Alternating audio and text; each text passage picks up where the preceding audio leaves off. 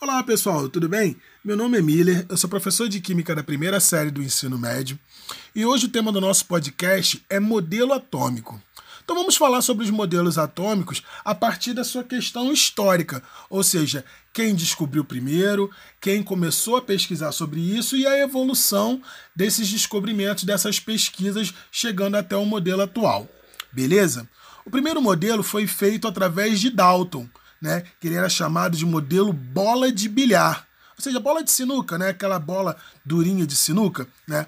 Bom, segundo Dalton, o átomo ele seria uma minúscula esfera maciça, ou seja, cheia de massa, tá? Impenetrável, ou seja, nada atingia ela, ou seja, ela era uma massa maçuda, impenetrável, ou seja, não tinha nada dentro. Era indestrutível, ou seja, nada destruía ela, e era indivisível, ou seja, ela não tinha divisão. E sem carga nenhuma. Beleza? Então, através de Dalton, ele teve essas pesquisas e ele chegou a esse modelo atômico. Né?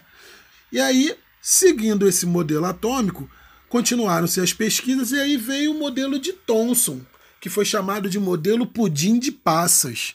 Por que pudim de passas? Imagina um pudim com aquelas passas espalhadinhas em cima dele. Então, segundo Thomson, o átomo ele era assim. Ele sugeria que os elétrons eles ficavam espalhados como se fossem passas em forma de pudim.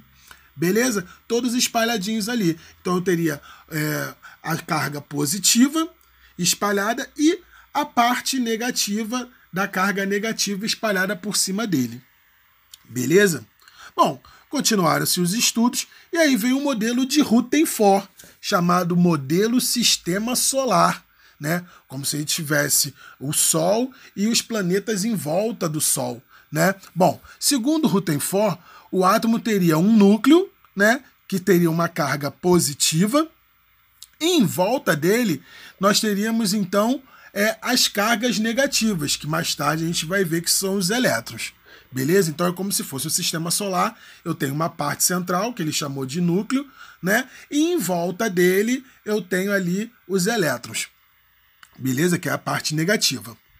E aí continuaram-se então os estudos, e aí veio Bohr com o seu é, modelo atômico chamado de sistema solar com órbitas. Ou seja, ele achou, ele pesquisou e ele descobriu que além do núcleo e em volta tinha os elétrons, elas seguiam um modelo de órbita em volta daquela parte central. Né? Então ele apresenta um aspecto de órbita, onde existem os elétrons é, e no seu centro existe o núcleo, beleza? Em volta desse, dessa parte central.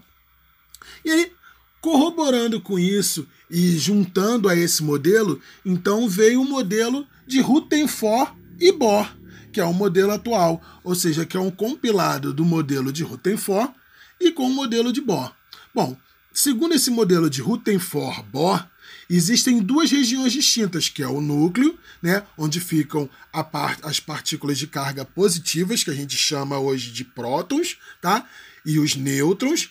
E em volta, a gente vai ter na, nas órbitas, segundo Bohr, né, a gente vai ter então a eletrosfera, onde ficam os elétrons, que são a carga negativa.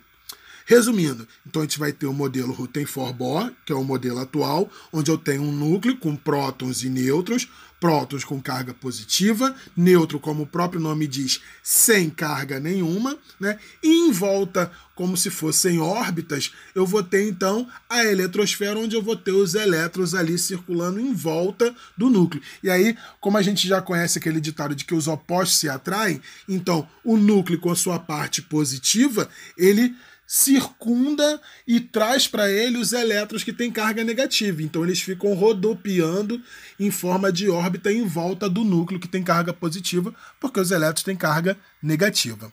Beleza, pessoal? Então, o podcast de hoje é sobre isso. Tá ok? Grande abraço. Tchau, tchau.